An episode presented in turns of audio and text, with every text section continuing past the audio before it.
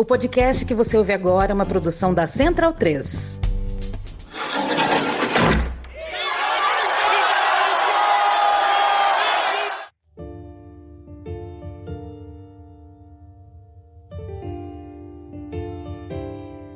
Começa agora Guilhotina, podcast do Le Monde Diplomatique Brasil. Eu sou Luiz Brasilino e estou aqui com Bianca Pio. Salve, gente, tudo bem? Bom, no episódio de hoje a gente recebe a antropóloga Isabela Calil. Oi, Isabela, tudo bem? Oi, Luiz. Oi, Bianca, tudo bem? Prazer estar aqui. Prazer é nosso, Isabela. Bem-vinda ao episódio 179 do Guilhotina. Professora da Fundação Escola de Sociologia e Política de São Paulo, Isabela é doutora em antropologia pela Universidade de São Paulo, foi pesquisadora visitante na Universidade de Colômbia, em Nova York, e ela coordena o Núcleo de Etnografia Urbana da FESP e também o Laboratório de Etnografia Digital, e faz parte da coordenação do Observatório da Extrema-Direita, que é uma iniciativa dedicada a monitorar e analisar governos, partidos, movimentos da direita radical e da extrema-direita no Brasil e no mundo. Mas, Isabela, você observa nos seus estudos que o Bolsonaro, em 2018, fez uma campanha que você chama de caleidoscópica, né? Ou seja, que ele fazia uma, um discurso construía uma imagem diferente, dependendo do, do público para quem ele estava se dirigindo. Você podia explicar para a gente um pouco como é que funcionou e imagino que continue funcionando essa estratégia? Tem uma, uma questão importante sobre as eleições em 2018, que eu acho que, enfim, vale a pena recuperar porque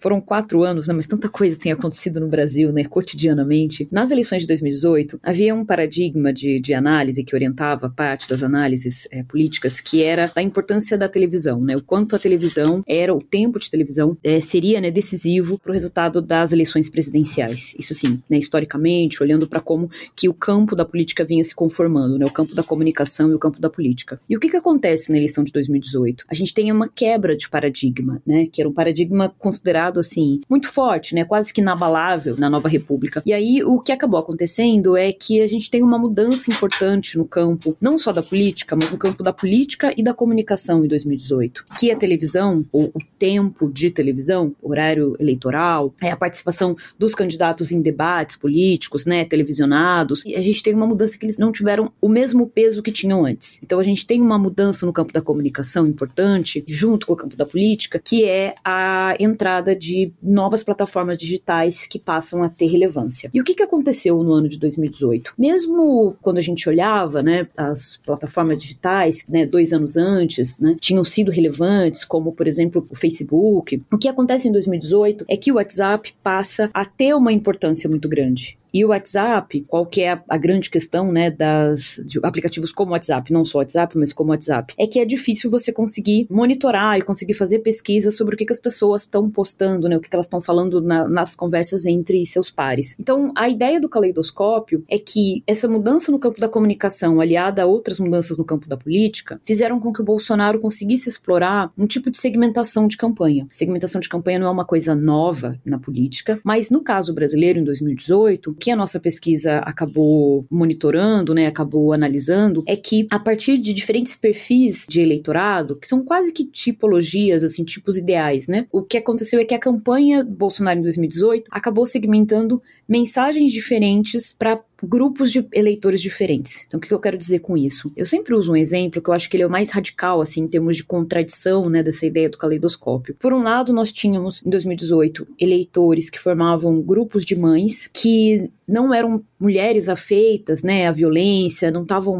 né, apoiando o Bolsonaro por conta da pauta da ampliação do acesso, do porte, posse de armas, então não estavam pedindo intervenção militar, enfim, não, não eram essas as demandas, né, mas que estavam preocupadas com questões relacionadas, né, à teoria conspiratória da suposta ideologia de gênero no campo da educação. Então, uma campanha específica para essas mulheres, ela foi direcionada para essas mães que mostravam um candidato que apoia as mulheres, que está preocupado com questões sobre educação, que está preocupado com as crianças, que está preocupado com a proteção da família, a proteção das mulheres. Então, esse é um tipo de candidato que é muito diferente do candidato dos grupos masculinistas, dos grupos de homens mais jovens ou mais velhos, por exemplo, que estavam apoiando a pauta armamentista e outras coisas, né? Até intervenção militar, enfim, coisas mais ligadas ao universo, digamos assim, mais bélico, mais violento. Então, o que, que a gente fez? Quando a gente conversava com as pessoas, porque a gente fez uma pesquisa etnográfica de longa duração, quando a gente conversava com as pessoas, era muito interessante porque era como se cada pessoa tivesse um, um candidato diferente no seu celular e elas viam Bolsonaro de formas diferentes e às vezes contraditórias entre si. Um, o Bolsonaro protetor das mulheres, preocupado com as mulheres, o outro um candidato misógino, né, que dizer que as mulheres não deveriam ter espaço na sociedade, no mercado de trabalho. Então esse é o exemplo do caleidoscópio. No final das contas, o caleidoscópio fala, né, uma metáfora, na verdade, para mostrar como é que no campo da comunicação foi possível por um conjunto de elementos, né, inclusive até pela ausência nos debates televisivos de maneira mais ampla, foi possível com que o Bolsonaro conseguisse se aproveitar do universo da comunicação para se colocar de maneira diferente e atingir públicos, né, eleitores potencialmente diferentes. Então a ideia do caleidoscópio é isso. À medida que você vai mexendo na imagem do caleidoscópio, ele não é fixo, digamos assim, e ao mesmo tempo ele é feito de pequenos caquinhos que vão compondo uma imagem maior. Essa estratégia, imagino que ela tenha sofrido um desgaste, né? Em quatro anos, agora com o Bolsonaro no centro dos holofotes, fica mais difícil você esconder certas partes dele que você não queira mostrar. Como é que essa estratégia está sendo trabalhada agora para essa eleição? E aí, emendando também, queria te perguntar um pouco sobre essa eleição agora de 2022, né? O que é que você vê de diferente em relação à, à eleição passada? Imagino, por exemplo, uma coisa que você falou, a história da televisão ter perdido importância, acredito que isso deva se manter, né? Tem algumas questões que é o quanto essa estratégia, ela de fato é sustentável. E aí não só no campo da comunicação especificamente, né, que são dois cenários diferentes, né? Uma coisa é você ser um candidato. Eu vou falar uma coisa aqui que não é necessariamente o que é a realidade, mas a narrativa que se construiu, né? Que é um candidato outsider. É claro, a gente pode discutir o quão outsider é um candidato que está há décadas no Congresso, mas enfim, de qualquer forma, Bolsonaro se colocou, né, se construiu sua imagem como um candidato contrário, né, à chamada velha política, como um outsider e, em certa medida, a despeito da sua vida pública, né, como uma renovação. Então, o que acontece? Tem um limite de quanto que é possível sustentar essa posição, esse conjunto de posições, quando você é um candidato relativamente desconhecido da maior parte dos brasileiros, a não ser aqueles que estavam acompanhando, né, as questões sobre o surgimento da extrema-direita, sobre as questões de movimentação no Congresso, mas de maneira mais geral, e o quanto é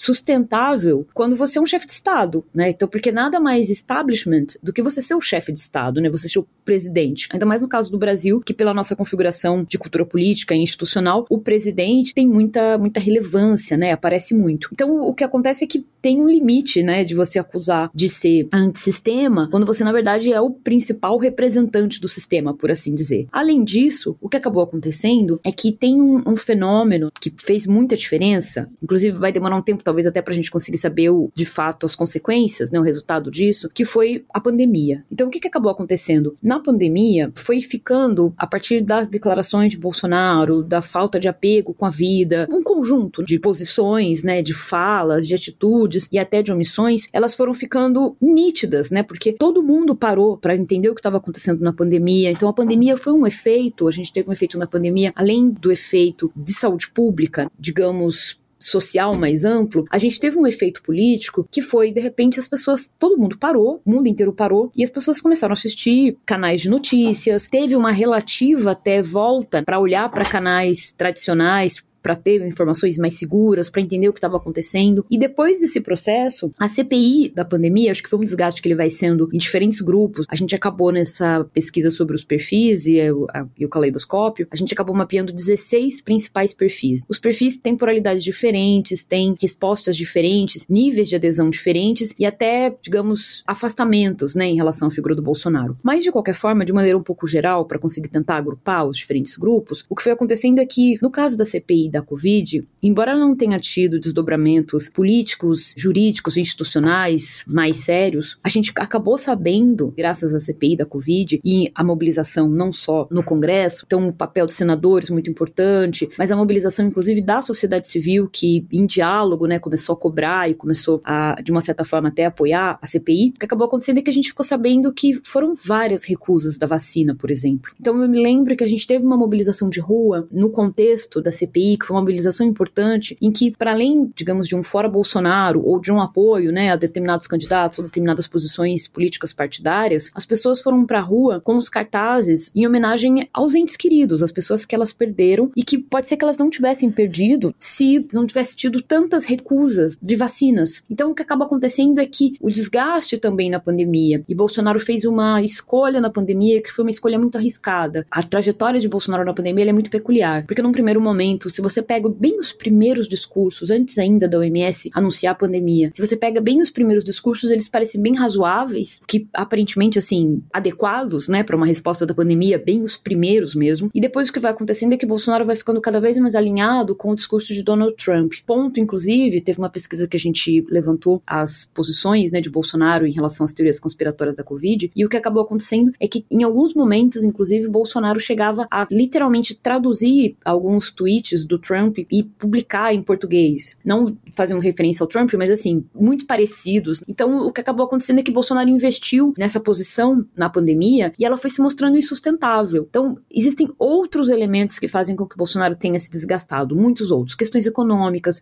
a questão, mesmo a questão sobre o auxílio emergencial, tem muita coisa. Mas no final das contas, a CPI da Covid, ela, se por um lado a gente teve em 2018 esse efeito de fragmentação, digamos assim, né, de segmentação das mensagens, a CPI da Covid, ela fez o contrário, ela conseguiu juntar as mensagens e juntar as informações de uma espécie de quebra-cabeça em torno do governo Bolsonaro e das respostas na pandemia, e isso foi ficando em um canal só e as pessoas assistindo, as pessoas acompanhando. Então a gente teve, digamos, um efeito contrário em relação a essa estratégia do Bolsonaro, que era uma estratégia não só de segmentação, né, mas de fragmentação e de confusão da opinião pública. E com relação à eleição como um todo, como é que você enxerga aí de diferença do processo de 2018 para esse processo de agora? Quando Bolsonaro se lançou como candidato em 2018, ele tinha um, a favor dele um elemento também importante, além dessa questão né, que eu comentei sobre a televisão. Bolsonaro também tinha um elemento que era ele não podia ser criticado por uma potencial gestão anterior. No caso, por exemplo, que é agora nessa eleição. Então, o que, que a gente tem de diferente nessa eleição? Muitas coisas. Mas eu acho que tem uma questão que é: pela primeira vez, nós vamos ter dois candidatos que ocuparam a presidência da República. E isso faz toda a diferença no sentido da mobilização das dimensões sobre o passado e o futuro. Então, enquanto você tem um candidato que ele não tem um passado, digamos assim, isso por um lado potencialmente pode parecer uma fraqueza, porque não tem o que mostrar, não tem como se referir a programas anteriores, né, a planos de governo ou as suas ações políticas anteriores, mas por outro lado, isso dá a possibilidade de que você possa preencher as expectativas do futuro até de um certo vazio, né? E as pessoas podem preencher isso de diferentes formas. Isso em momentos de crise, então crise econômica, pandemia, guerras, etc. Isso acaba funcionando, né, como uma mobilização de um tipo de afeto político, o afeto pelo futuro, o que mobiliza a esperança, a possibilidade do o devir, né? Por outro lado, Nesse caso agora, a gente vai ter, pelo menos no caso, comparando né, os dois primeiros colocados né, nas pesquisas de intenção de voto, o que acaba acontecendo é que os dois têm um passado. Então, ou seja, ambos podem ser criticados por aquilo que fizeram e por aquilo que não fizeram. Então, isso faz uma diferença muito grande. Essa posição, eu acho que ela acaba menos beneficiando o Bolsonaro. Eu acho que o Bolsonaro nisso é o que sai mais perdendo. E aí não tem nem tanto a ver com, digamos, abstraindo um pouco o conteúdo dos governos em si, o conteúdo dos planos de governo, conteúdo da política em si, e mais pensando na mobilização dos afetos dos eleitores e até da racionalidade eleitoral. O que acaba acontecendo é que Bolsonaro tem muito pouco para mostrar. Mas a questão é, independentemente do tempo, né, porque Lula teve mais tempo, seu partido teve muito mais tempo na frente da presidência, mas a questão é a seguinte: Bolsonaro organizou a sua estratégia, né, em 2018, toda mobilizada como contra tudo e contra todos. Então Bolsonaro estava menos interessado, e foi a estratégia que funcionou naquele momento, né? Ele estava menos interessado em falar o que ele ia fazer na frente do governo, na sua gestão, e mais preocupado em atacar seus adversários. Acontece que isso tem um desgaste, e agora o que acaba acontecendo é que Bolsonaro não pode simplesmente fazer isso como se não tivesse sido presidente, por um lado. Por outro lado, Bolsonaro não se preocupou em construir uma base sólida para mostrar seus feitos e pensar na reeleição. Então, o que acaba acontecendo é que Bolsonaro está em desvantagem nesse sentido, porque Bolsonaro, muitas das coisas que ele atribui como sendo do seu governo, algumas coisas não são, tem um monte de informação que não condiz com a realidade. Então, por exemplo, ah,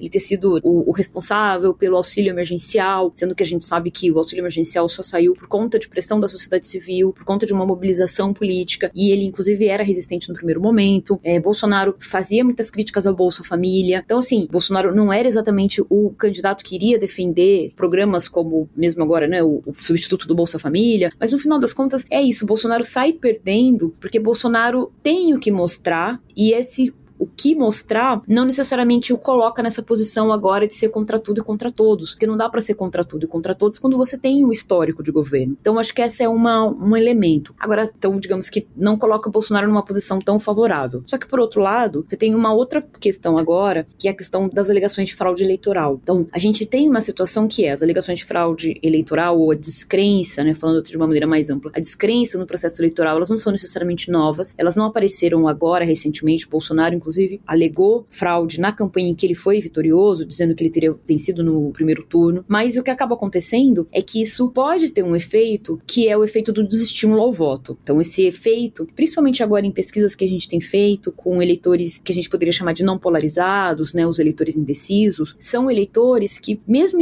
entre esse eleitor que não necessariamente apoia Bolsonaro e que muitas vezes é crítico ao Bolsonaro, das coisas que nós fomos percebendo nessas pesquisas é que as alegações de fraude eleitoral contaminaram até o público mais moderado, até o eleitor mais moderado. Então, esse, digamos, efeito do ataque às urnas, ataque ao sistema eleitoral como um todo e da descrença, principalmente da urna eletrônica, isso pode ter um efeito de desestímulo ao voto. Então, a gente talvez tenha nessa eleição, isso não é uma coisa que também só que a gente vai medir nessa eleição, isso pode ser algo que vá perdurar, né, e que vá gerando essa desconfiança e que isso com o tempo vá corroendo a confiança né, no processo democrático. Mas de qualquer forma, o ataque às urnas é algo que a gente tem dificuldade de mensurar, porque como são, isso está no campo das especulações, das teorias conspiratórias, das fake news, então a gente precisa ficar muito atento para ver como é que a opinião pública, né, não só o comportamento eleitoral, mas como é que a opinião pública vai reagindo a essas tentativas de desacreditar o processo e o que vai acontecer daqui até o período da votação de fato. Então isso é uma coisa que é muito difícil a gente conseguir mensurar, porque da noite pro dia, de uma forma muito rápida, você pode ter algum tipo de narrativa conspiratória que ela possa, de fato, conseguir aderência da população. E isso é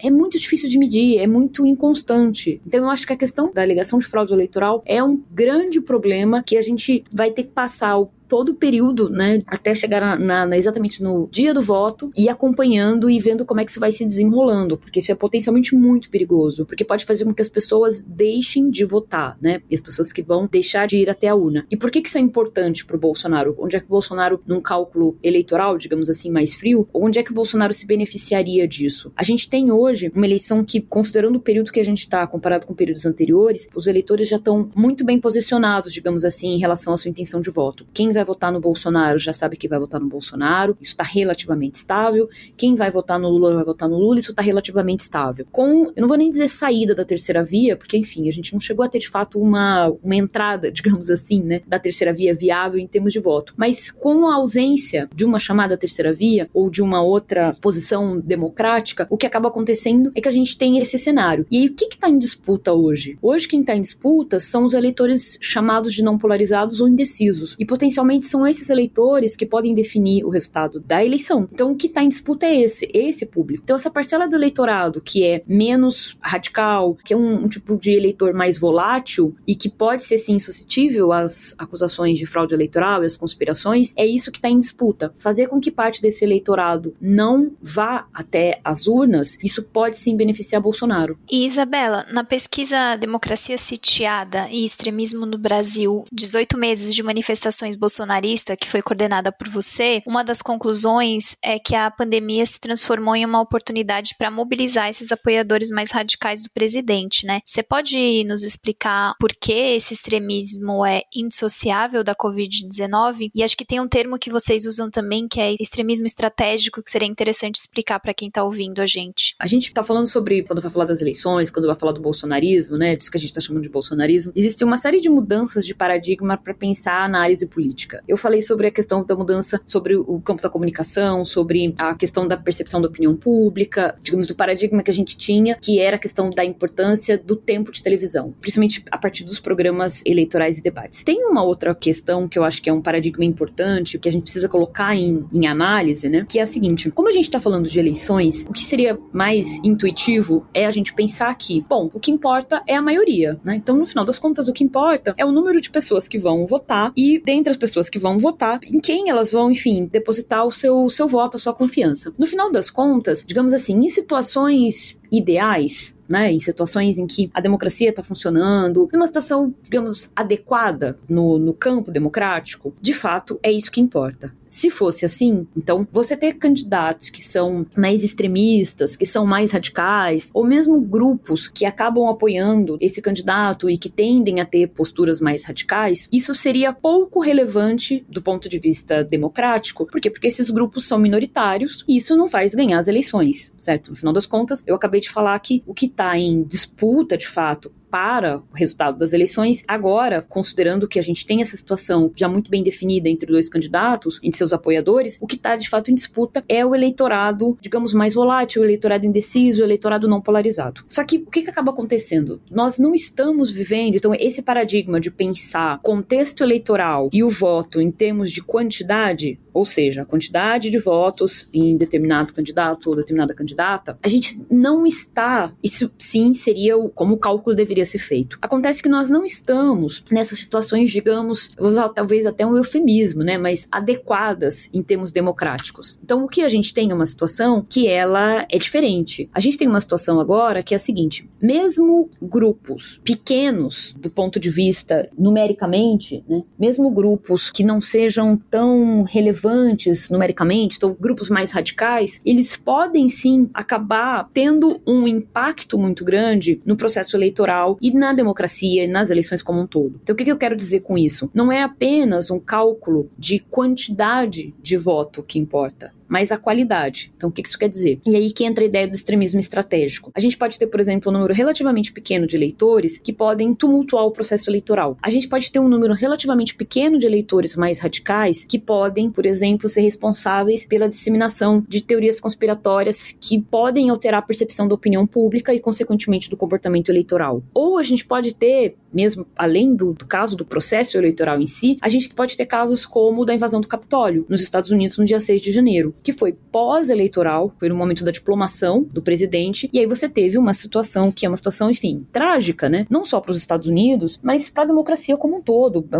globalmente é uma situação muito grave. E que teve já um desfecho trágico e que poderia ser muito pior ainda. Então, no final das contas, determinados líderes mais radicais entenderam que não é só lutar ou tentar convencer a população e conseguir maioria pelo voto, mas você pode também conseguir atingir ou tentar atingir seus objetivos ou tentar tumultuar os processos ou conseguir vantagens políticas com uma minoria. Se essa minoria for muito radical e se essa minoria tiver favorável a tentar a possibilidade de ir além de determinados limites limites democráticos, então que foi o caso do Capitólio. Então, no final das contas, a ideia do extremismo estratégico, basicamente, é de que não adianta a gente só olhar né, e dizer, ah, tudo bem, então a gente olha as pesquisas eleitorais, esse candidato não tem potencialmente a maioria dos votos, esse candidato não tem feito coisas, né, para conseguir atingir a maior parte do eleitorado, e aí então isso é uma forma de falar, ah, então ok, não, não tá ok. Porque no final das contas, não é mais só a maioria dos votos que importa. A gente tá hoje num momento que, em situações de erosão da democracia, em situações de precariedade democrática, o que acaba acontecendo é que você pode ter um número pequeno de eleitores que podem sim mudar os rumos a despeito do que quer, da vontade da maioria, de ser contrário da vontade da maioria. Então eu acho que essa é a questão. O extremismo estratégico é a seguinte: às vezes eu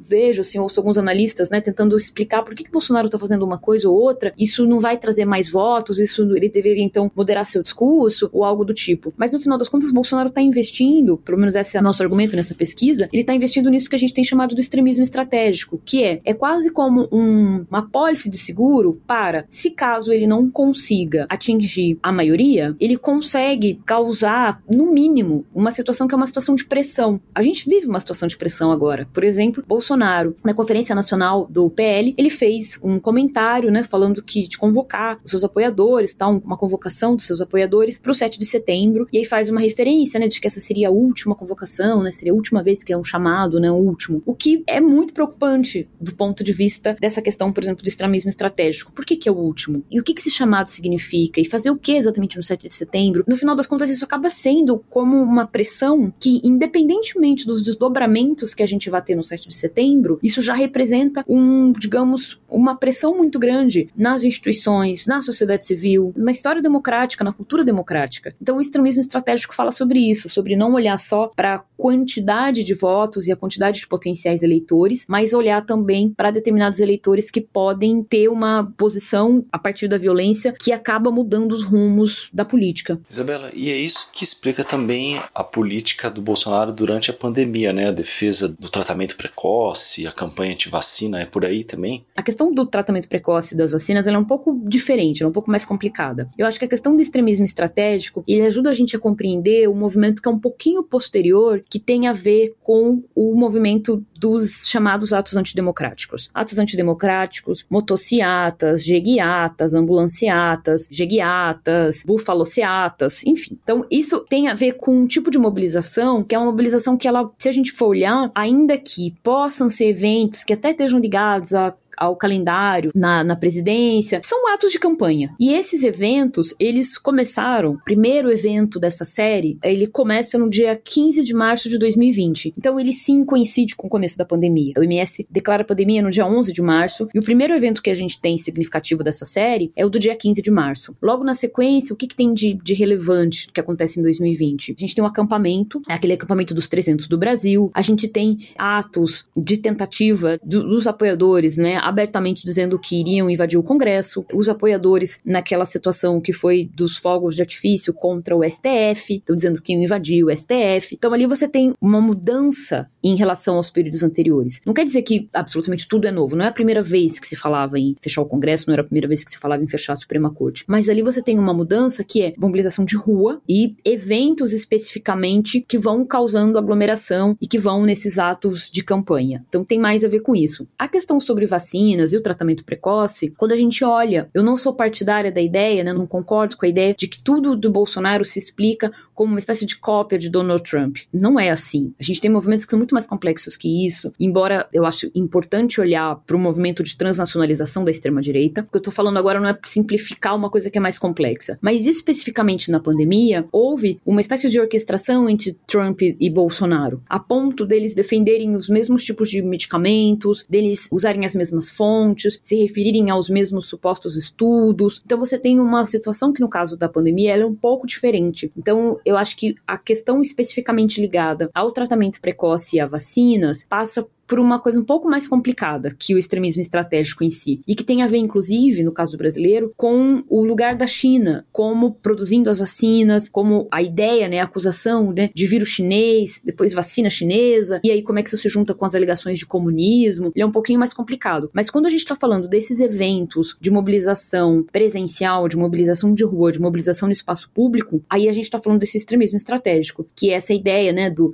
andar sem o capacete na rua, tentar construir essas imagens e esse avanço para que cada um desses atos, porque o que a nossa pesquisa faz? Ela não vai só mapeando esses eventos, ela tenta mostrar como que em determinados eventos é como se a gente fosse um pouco além nos limites daquilo que é aceitável democraticamente. Então, em cada evento, a gente vai mudando a linha daquilo que é aceitável socialmente em termos democráticos. Então, você tem um avanço que vai acontecendo e que já dura, né? Se a gente for pensar, a gente agora já vai para um outro 7 de setembro, então a gente já está há mais de dois anos nesse processo. Antes da pandemia, os alvos prioritários dos grupos de extrema-direita eram os políticos e partidos tradicionais de esquerda, e depois passaram a ser as instituições como o Congresso e o STF. Você avalia que esse deslocamento das pautas, dos protestos, também foi acompanhado pelo aumento de um radicalismo desse grupo? Tem uma coisa interessante quando a gente vai olhar essa série de eventos, né, de atos antidemocráticos. No momento, em 2020, como você falou, antes né, disso, tinha um ataque a figuras de partidos da esquerda. E aí o que vai acontecendo é que isso muda, vai se alterando com o tempo. Mas em 2020 tinha uma coisa que a gente acabou observando que era eram dois alvos prioritários. Era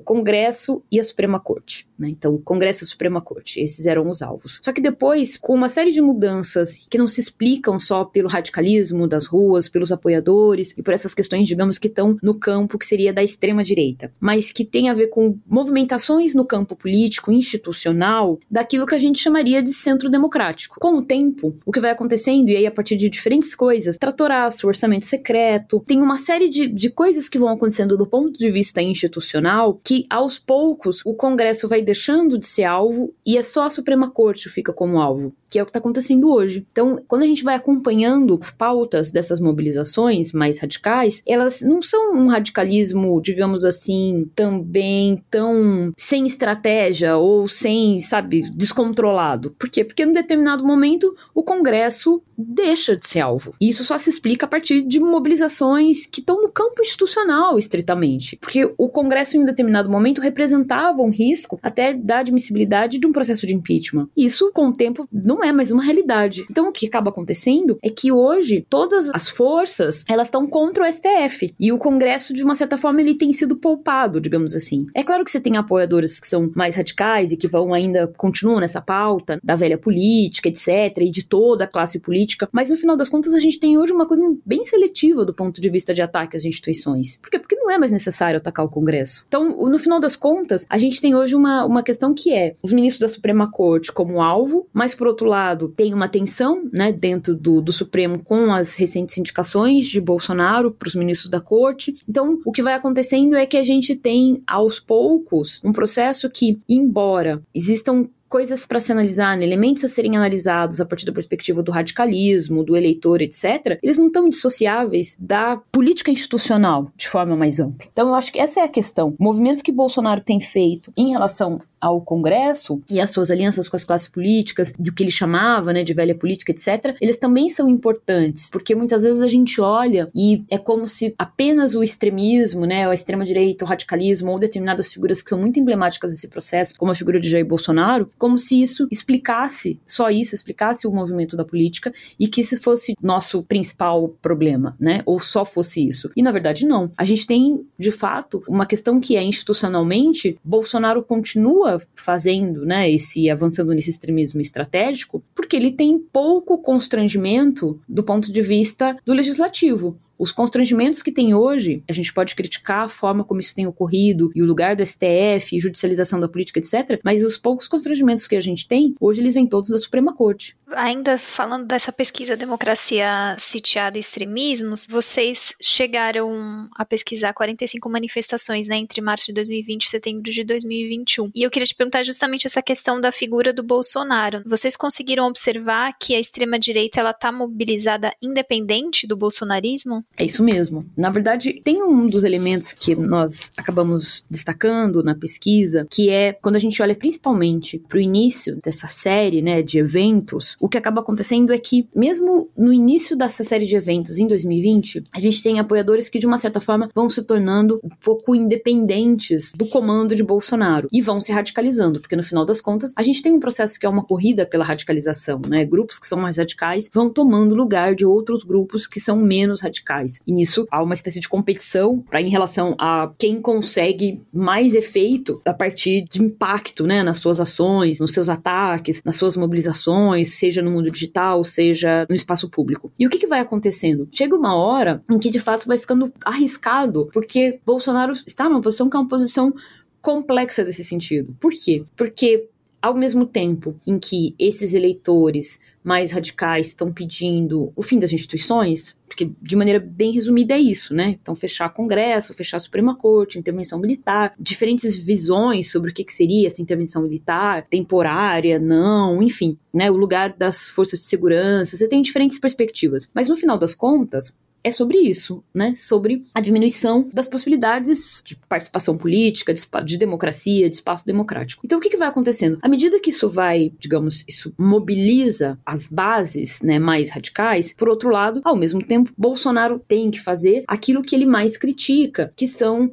o que seriam, digamos assim, concessões, negociações com a velha política, etc. Então você tem uma base de apoio que está pedindo isso para dizer assim, até que de uma escala de radicalidade nem tá tanta, né? Porque a gente tem, digamos, entre os eleitores muito radicais, muito radicais, eles não estão pedindo só fechamento da Suprema Corte ou impeachment, destituição dos ministros, eles estão pedindo coisas muito mais graves, que coloca a vida das pessoas em risco, enfim. acho que a gente não precisa nem dizer aqui. Mas entre esses mais radicais, o que acaba acontecendo é que você tem uma, uma demanda de fechamento das instituições e, por outro lado, você tem Bolsonaro, entre aspas, negociando com essa velha política, essa classe política, enfim, nos termos que ele colocou. Então isso gera um problema. Isso logo no começo dessas manifestações. E o que, aconteceu no 7 de setembro de 2021? Principalmente com figuras que estavam ligados a esses contextos, né, dos caminhoneiros, etc. O que acabou acontecendo é que Bolsonaro fez um grande chamado, de diferentes formas, em diferentes momentos, de maneira mais cifrada, de maneira mais aberta, mas ele fez um grande chamado para o 7 de setembro. E havia a expectativa de que alguma coisa aconteceria no 7 de setembro. Claro, do ponto de vista da história do Brasil, do ponto de vista dos ataques democráticos, nós tivemos coisas graves que aconteceram no 7 de setembro. Um chefe de Estado dizendo não vai acatar decisões né, judiciais da Suprema Corte, isso é muito grave. Mas do ponto de vista de qual era a expectativa dos seus eleitores mais radicais, pouca coisa aconteceu perto do que era a expectativa. Então, alguns dos seus apoiadores tinham a expectativa de que fosse paralisar determinadas instituições. Isso acabou não acontecendo. Então, o que, que vai acontecendo? O que no 7 de setembro aconteceu é que alguns eleitores, de uma certa forma, se arriscaram né, por assim dizer, supondo que teriam um respaldo do presidente e acabaram expostos. E aí isso gerou uma insatisfação de parte dessas lideranças que diziam: bom, nós fomos lá, nós fomos convocados, nós fizemos e nada aconteceu e a gente não tem respaldo. De maneira parecida, guardadas as devidas proporções, foi o que aconteceu nos Estados Unidos. A gente tem visto recorrentemente determinadas pessoas que participaram da invasão do Capitólio dizendo isso do Trump, que se sentiram de uma certa forma abandonadas, taridas pelo Trump, porque eles acharam que eles iriam invadir o Capitólio e que eles teriam respaldo do Trump institucional, digamos assim, né, da sua figura pública e que ele iria respaldar e depois, caso tivesse alguma, alguma sanção, inclusive, eles seriam perdoados, etc. E não foi isso que aconteceu. Então, algo parecido com isso tem acontecido. Então, Bolsonaro fica numa posição complexa de se administrar, que é, ao mesmo tempo, ele precisa manter a sua base mais extremista, por essa ideia, né, do extremismo estratégico, manter seu apoio. Por outro lado, ele não consegue fornecer o extremismo que havia prometido, mesmo antes desses atos, promessas anteriores, né, do que queria fazer quando se tornasse presidente, etc., ele não, não cumpriu o que ele prometeu para os seus eleitores mais radicais. Então, no final das contas, a gente tem uma posição aí que é muito delicada, porque a gente não está falando só dos apoiadores do Bolsonaro em si, mas sim de determinados eleitores que podem se tornar mais radicais a despeito da figura do Bolsonaro e, de uma certa maneira, ganhar independência, né, ganhar vida própria e partir para ações que independam diretamente do comando, digamos assim, de Bolsonaro. E aí, Isabela, para isso imagino que tem uma participação importante da internet e das redes sociais. Como é que você analisa isso, a participação desse elemento, internet, redes sociais, nesse crescimento da extrema direita e como é que o bolsonarismo trabalha com isso. Uma coisa importante sobre o contexto da internet, e que acho que a gente precisa sempre olhar com muita cautela. A internet também, enfim, por serem fenômenos novos, né? A internet não é nova, né? Mas determinadas, até a forma como determinadas plataformas, a infraestrutura de determinadas plataformas tem se alterado, até determinados fenômenos, ou então plataformas novas mesmo que surgiram, ou o uso de plataformas que já existiam, como o WhatsApp dentro da campanha de 2018. Como esses são fenômenos relativamente novos e que no final das contas falam de uma espécie de caixa preta, de uma maneira mais geral sobre as plataformas, né? Que a gente não sabe, né? As plataformas não divulgam com tanta transparência como é que funciona a infraestrutura das suas plataformas. Então, como isso gera uma certa, digamos, tem uma incógnita aí, isso pode acabar sendo uma resposta fácil para tudo que acontece na política. Então, tudo é culpa da internet. Apesar de estudar o contexto digital, eu acho que a gente tem que olhar com muita cautela, né? Cada coisa no seu lugar e a proporção das coisas. Então, o que eu quero dizer com isso? A internet não inventou a extrema direita, a internet não inventou o radicalismo. O que a internet propiciou propiciou foi, primeiro, que essas pessoas tivessem espaço para os seus discursos. Né? Então, determinados discursos que eles já existiam, mas de uma certa forma eles estavam, vou usar aqui uma metáfora, né? Talvez nem seja melhor, mas eles estavam dentro do armário, digamos assim, estavam ali meio contidos, as pessoas não tinham tanta liberdade de falar isso publicamente. Então eles estavam ali um pouco com uma espécie de contenção do ponto de vista da opinião pública. A internet tirou isso e a internet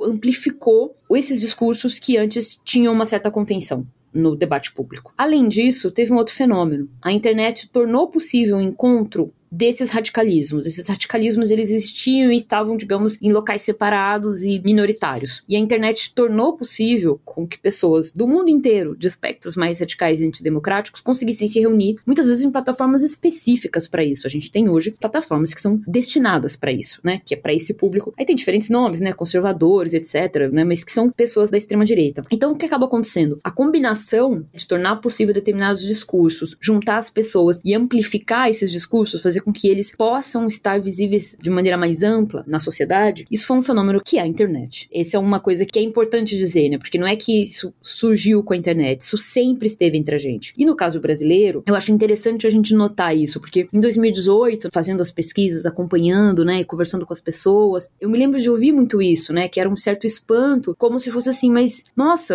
essas pessoas, elas quase como se fosse uma espécie de lavagem cerebral que elas teriam sofrido, que agora elas estariam apoiando posições antidemocráticas. Essas pessoas, elas sempre estiveram aí, sempre. Elas pensavam assim. Talvez elas não pensassem de uma forma tão radical, porque você tem um radicalismo, mas você tinha uma posição, enfim, um país que teve baseado a construção nossa como nação, baseada na escravidão, depois em sucessão de períodos autoritários, uma recente ditadura militar, a gente tem uma cultura autoritária. Então, essa é uma, uma questão. A cultura autoritária ela não vai se explicar só pela internet. Agora, que isso vai se radicalizando cada vez mais, a internet sim propicia um processo de radicalização dessa predisposição. E aí eu tô dizendo isso pelo seguinte: na pesquisa, por exemplo, entre os eleitores não polarizados, que são eleitores que estão longe de qualquer possibilidade que a gente possa pensar de radicalismo, são eleitores muito moderados, são eleitores que às vezes, né, comentam a ah, ter desconforto de falar publicamente sobre política, porque não gosta de discussões, porque se sente desconfortável. Enfim, são eleitores que têm essa relação com, com o universo da política. Mesmo esses eleitores, teve uma coisa que me chamou muita atenção na pesquisa que nós fizemos com os eleitores não polarizados, que foi quando nós perguntávamos sobre a ditadura. E aí, para uma parte, e principalmente entre eleitores mais velhos, não entre tantos mais jovens, mas entre os mais velhos, apareciam diferentes nuances de relativização da, da ditadura ditadura militar. Várias possibilidades, né? Ou que a ditadura não teria sido ruim para todo mundo, né? Então aquela ideia de que pessoas de bem não teriam sido afetadas pela ditadura, ou que a ditadura foi ruim, mas que relacionado, por exemplo, à questão da, da educação e que não tinha corrupção, ou que em determinados momentos, dependendo da situação social, é justificável você ter governos autoritários, enfim, diferentes nuances, né? Mas isso tá na sociedade brasileira. Isso é uma coisa que a gente precisa lidar para além do Bolsonaro, né? Isso é de antes de Bolsonaro, Bolsonaro conseguiu ser o catalisador dessas forças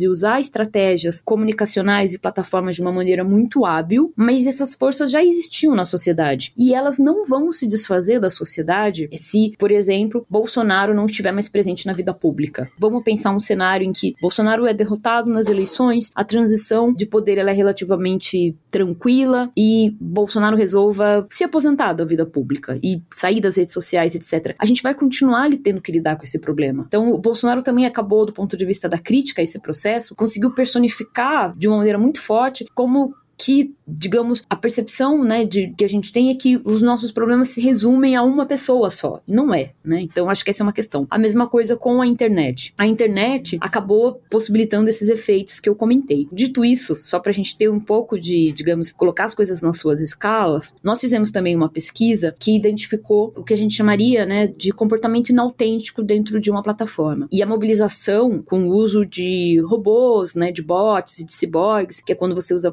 parte da operação são automáticas, parte tem a presença de humanos. E a gente conseguiu ver um nível de automação muito grande. De novo, também não se explica, né? Porque no final das contas não dá para explicar também tudo a partir da ah, são só robôs. Então acho que no campo da internet a gente tem que tomar cuidado ou com 8 ou com 80. Que a gente tem duas possibilidades aí de análise. A primeira é: ah, não, mas isso é sempre mais do mesmo, isso a gente já conheceu, experiência dos anos 30, então é tudo igual, então não faz diferença, então não precisa nem olhar, digamos, de uma maneira mais detalhada ou ver o que, que tem de novo, o que que está acontecendo a cada dia de mudança, porque é tudo igual. Por outro lado, é tudo novo, né? Então, o autoritarismo é tudo novo e aí é tudo culpa da internet. A gente precisa olhar para as coisas em contexto, mas de fato, quando a gente tem mudanças importantes na infraestrutura das plataformas, a gente acaba tendo resultados importantes. E aí vou citar um para terminar esse, essa resposta. É o caso do WhatsApp, por exemplo. O WhatsApp em 2018 ele teve um determinado papel e inclusive foi o lugar de radicalização do eleitorado. O WhatsApp, graças à pressão da sociedade civil, inclusive de pesquisadores brasileiros, de pesquisadores indianos, de especialistas no mundo inteiro, o WhatsApp mudou a sua estrutura. Ele tem hoje uma forma diferente. O número de pessoas dentro do grupo, quando você pode compartilhar a mesma, retransmitir a mesma mensagem. Então, o WhatsApp alterou a sua infraestrutura. E hoje,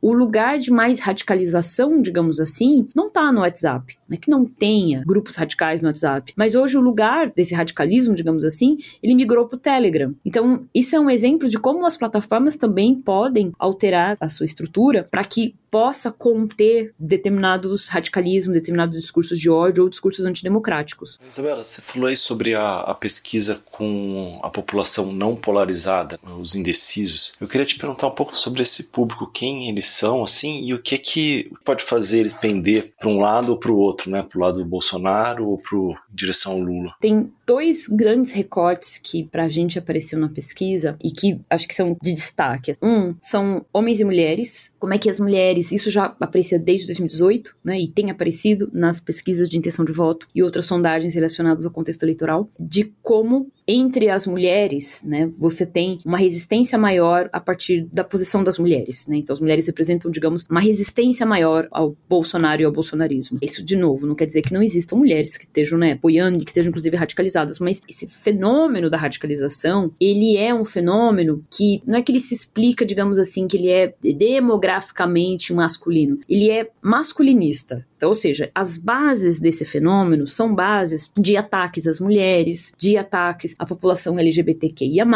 sua essência, ela é uma essência antigênero por várias razões. Essa afinidade de essência do antigênero, ela vai às vezes se suavizando a ponto de conseguir chegar num discurso mais palatável para as mulheres, mas isso está na sua essência. Então, assim, esse, esse fenômeno é um fenômeno antigênero, né? E em certa medida misógino. E isso acaba, enfim, mulheres que não fazem determinados questionamentos, né? Tipo, olha, eu vou no mercado, cada vez que eu vou ao mercado eu trago menos coisas, tô cada vez numa situação mais de próxima, né, de segurança alimentar ou insegurança alimentar, e o que, que eu vou fazer com armas? Armas não compra feijão, né? Então, assim, um raciocínio muito prático em relação a essas questões, em relação a questões do campo da educação, etc. Então, por um lado é esse. E outro segmento que é importante e que também, de uma certa forma, se, se destaca, são os mais jovens. E aí, os jovens, eu, eu queria falar um pouquinho sobre a questão dos jovens, porque tem uma, uma coisa importante aí, de diferença, inclusive, de 2018 para 2022. Entre os jovens, Bolsonaro, em 2018, isso tá até num, um livro que saiu em inglês e que agora a gente acabou traduzindo para o português, que fala sobre essas mobilizações entre os mais jovens, a questão das armas, né, e do universo do entretenimento, dos jogos, do videogame. Mas basicamente Bolsonaro se apresentava para os mais jovens, em 2018, como uma figura transgressora, uma figura irreverente, uma figura engraçada. Então, os jovens, eles, com pouca referência sobre o período da ditadura, e isso é responsabilidade não só dos jovens em si, mas inclusive como a forma como o Brasil lida com as questões do processo, principalmente da ditadura, do ponto de vista da educação, do ponto de vista de lidar com, com essa violência de Estado. E o que acabou acontecendo é que os jovens viam no Bolsonaro uma figura muito muito engraçada, né, e muito transgressora. Então, eu me lembro de entrevistar os jovens, isso também é apontado por outras pesquisadoras, que o quanto entre os jovens o Bolsonaro era essa figura cômica. Era um quase que um voto entre alguns jovens, quase que um voto de protesto. E o que acaba acontecendo é que mobilizando uma série de elementos, desde elementos do entretenimento, da cultura popular, etc. Hoje, Bolsonaro não representa mais essa figura. Bolsonaro perdeu esse poder de ser essa figura engraçada, né, e transgressora, e que os jovens costumavam dizer, ah, quando a gente perguntava, né, mas você acha mesmo que Bolsonaro disse isso? Você acha mesmo que ele vai fazer? Ou você concorda com essa afirmação? O jovem dizia, não, eu não concordo. Mas nem ele concorda, ele tá brincando. É uma brincadeira, eu sei que é uma brincadeira. Então, às vezes era uma coisa assim muito absurda. Era, não, é uma brincadeira. Matar adversários, tinham referências sobre morte, etc. Não, não, eu não concordo com isso, mas isso é uma brincadeira, é um modo de de falar, é o jeito dele, ele é muito sincero, ele fala sem pensar, esse tipo de coisa. Bolsonaro não representa mais esse lugar para os jovens, por várias razões. Primeiro, porque com a pandemia teve um, um efeito, acho que mesmo antes da pandemia, teve um efeito relacionado às questões de políticas de educação. Isso fez com que parte dessa base que estava no ambiente educacional ou no ensino médio ou indo para a faculdade ou tendo que lidar com questões sobre entrada no mercado de trabalho, se viram desamparadas nesse processo. E também porque a pandemia principalmente num primeiro momento, acabou afetando os mais velhos. Então, a gente foi vendo ao longo do tempo pessoas que tinham apoiado, jovens que tinham apoiado o Bolsonaro, mas que depois estavam com seus avós doentes ou perdendo pessoas queridas mais velhas da família. Então, isso foi perdendo a graça. E hoje, a forma de comunicação do Bolsonaro é uma forma com os mais jovens, é uma forma um pouco, digamos, engessada, assim. Claro que ele continua mantendo um determinado parcela dos mais jovens, que são mais fiéis, etc., mas ele perdeu um pouco seu apelo com o segmento mais jovem. Então, acho que entre os não polarizados, digamos assim, é, eu destacaria dois grupos importantes: as mulheres e os mais jovens. Isabela, a gente está chegando no final. Na semana passada a gente recebeu aqui no Guilhotina o cientista político Josué Medeiros, lá da, da UFRJ. E ele fez um alerta que acho que eu, eu ouvi você falar uma coisa parecida, eu queria saber a tua opinião. Sobre a possibilidade da campanha sofrer uma espécie de reviravolta no final, ali nos últimos dias. Ele fala na última semana ou menos, alertando como paralelo com o que aconteceu em 2018. Você acha que isso é possível? E como é que seria esse movimento? Será se é possível prever ou ficar alerta? Eu concordo totalmente com o Josué. A gente tem dois momentos muito críticos. Um momento é o 7 de setembro, e que é uma incógnita, porque, enfim, vai depender de uma série de coisas. E, e tem uma coisa engraçada que, às vezes, por isso esse tema, né, por estar acompanhando essas, essa temática, algumas pessoas às vezes me perguntam: ah, você acha que o Bolsonaro pode fazer isso? E eu costumo ter uma resposta que é a seguinte: o Bolsonaro, ele pode qualquer coisa. O que vai fazer diferença é se a gente vai deixar, a gente como sociedade, né, como sociedade, como instituições, como sociedade civil, se a gente deixa, porque assim, que tá em jogo não é o que o Bolsonaro é capaz ou não de fazer, ou quanto ele pode ir, ou o que ele pode fazer. Eu acho que a gente tá no momento do cenário político da história do Brasil que é menos sobre o que Bolsonaro pode fazer e mais sobre quais são os constrangimentos que vão fazer com que Bolsonaro não faça. Eu acho que é isso que tá em jogo hoje. Apesar de ser uma pessoa que tem estudado, digamos, é, eu não estudo exatamente Bolsonaro, né? eu estudo um fenômeno social mais amplo que é o bolsonarismo, que, como eu já falei, inclusive em outras entrevistas, está para além do Bolsonaro. A gente chamou de bolsonarismo, talvez esse nem seja o melhor nome, mas que tem a ver com uma, uma posição antidemocrática e radical e, e violenta e uma transposição, inclusive, de uma lógica religiosa, né, do bem versus o mal, para o cenário político, né, para a cena pública misturado com punitivismo. É isso que é o que a gente está chamando de bolsonarismo, de maneira provisória. Então, eu estudo isso. Mas apesar de estudar esse fenômeno, a questão principal é: Bolsonaro vai fazer aquilo que ele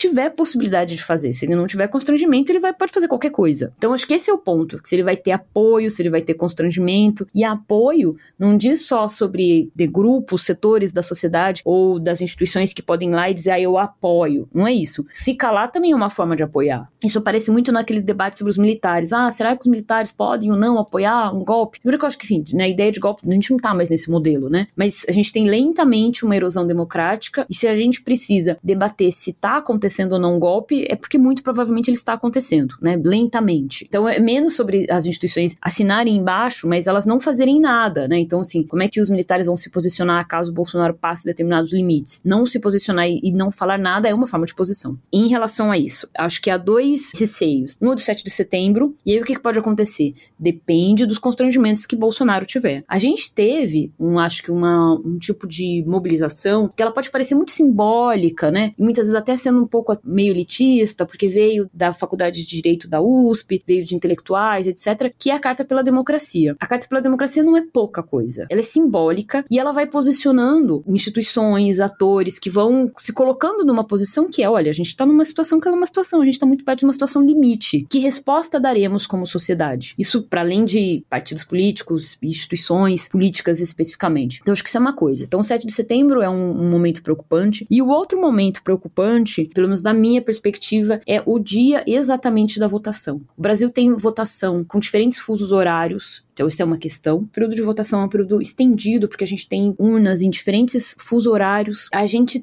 tem a velocidade da conexão pelas plataformas digitais, pelos aplicativos de mensagem. Então, uma coisa pode viralizar em termos de horas, e inclusive foi isso que nós vimos na época do ele não. A gente estava fazendo pesquisa na rua e acompanhando diferentes grupos de mensagem instantânea. E o que, que a gente viu no ele não? Ele não começou a, o dia de um jeito, indo para uma direção, e ele terminou de outro jeito, né? Eu me lembro de estar acompanhando as mensagens, enfim, fake news, né? Mas acompanhar as mensagens que estavam sendo veiculadas como se fosse, algumas eram de fato do evento e outras eram performances que tinham acontecido de graficamente muito impactantes, muito impactantes, assim, que tinham acontecido em outros eventos ou que eram performances artísticas, etc., sendo divulgadas como se fosse o ele não. E aí tinham coisas que lidavam com símbolos religiosos, questões relacionadas ao aborto, imagens muito muito forte, enfim, coisas assim muito graves. O que acabou acontecendo é que a mobilização pró-Bolsonaro nas redes no dia do ele não venceu. Foi isso que acabou acontecendo, né? Nas ruas, a mobilização foi o que foi, teve um tamanho enorme, apesar de inclusive não ter sido tão noticiada como deveria, porque foi uma mobilização muito relevante, mas assim, por um lado, as mulheres ganharam nas ruas, mas os bolsonaristas ganharam no universo digital. Isso em poucas horas. Esse é um exemplo. Então, o dia da votação, além de 7 de setembro, eu acho que é um dia muito crítico. E aí a gente pode ter muitas coisas. É difícil até a nossa imaginação conseguir dar conta dos cenários possíveis. Mas eu acho que um deles, que é o que me parece mais óbvio, é o dos estímulos ao voto. Então, ou seja, a gente tem uma, uma mudança que é a mudança do número da legenda. Então a gente tem de 17 para 22. Eventualmente a gente pode ter eleitores que vão tentar votar como votaram com o mesmo número que votaram em 2018 e aí depois podem alegar filmar a urna, alegar que não estão sendo contabilizados os votos. A gente pode ter um universo de coisas acontecendo que podem causar um grande impacto no dia da votação, ou tumultuar o processo eleitoral, ou desestimular as pessoas a irem votar. Então, esses eleitores que estão em disputa são eleitores que vão decidir, talvez nas últimas 24 horas, ou se vão decidir se vão votar, ou se vão votar em alguém para além de anular o voto, ou votar em branco, esses eleitores podem ser afetados por esses processos. Então, o dia especificamente das eleições, no primeiro turno e eventualmente no segundo turno, eu acho que é o que, pelo menos para mim, assim, de mais alerta, assim, mais preocupação. Hoje recebemos a antropóloga Isabela Calil para falar sobre o extremismo da direita e as eleições deste ano. Isabela, muito obrigada pela sua participação aqui no Guilhotina. Eu que agradeço, obrigada, foi um prazer. Te agradece demais. O Guilhotina é o podcast do Le Monde Diplomatique Brasil. Para nos apoiar, faça uma assinatura a partir de R$ 12,90 em nosso site diplomatique.org.br barra cine. Te convidamos também para seguir ou favoritar o Guilhotina na plataforma que você nos ouve. E se você utiliza o Spotify, avalie o nosso podcast. Para sugestões e críticas, escreva para guilhotina.diplomatic.org.br. Obrigado pela audiência e até semana que vem. Até.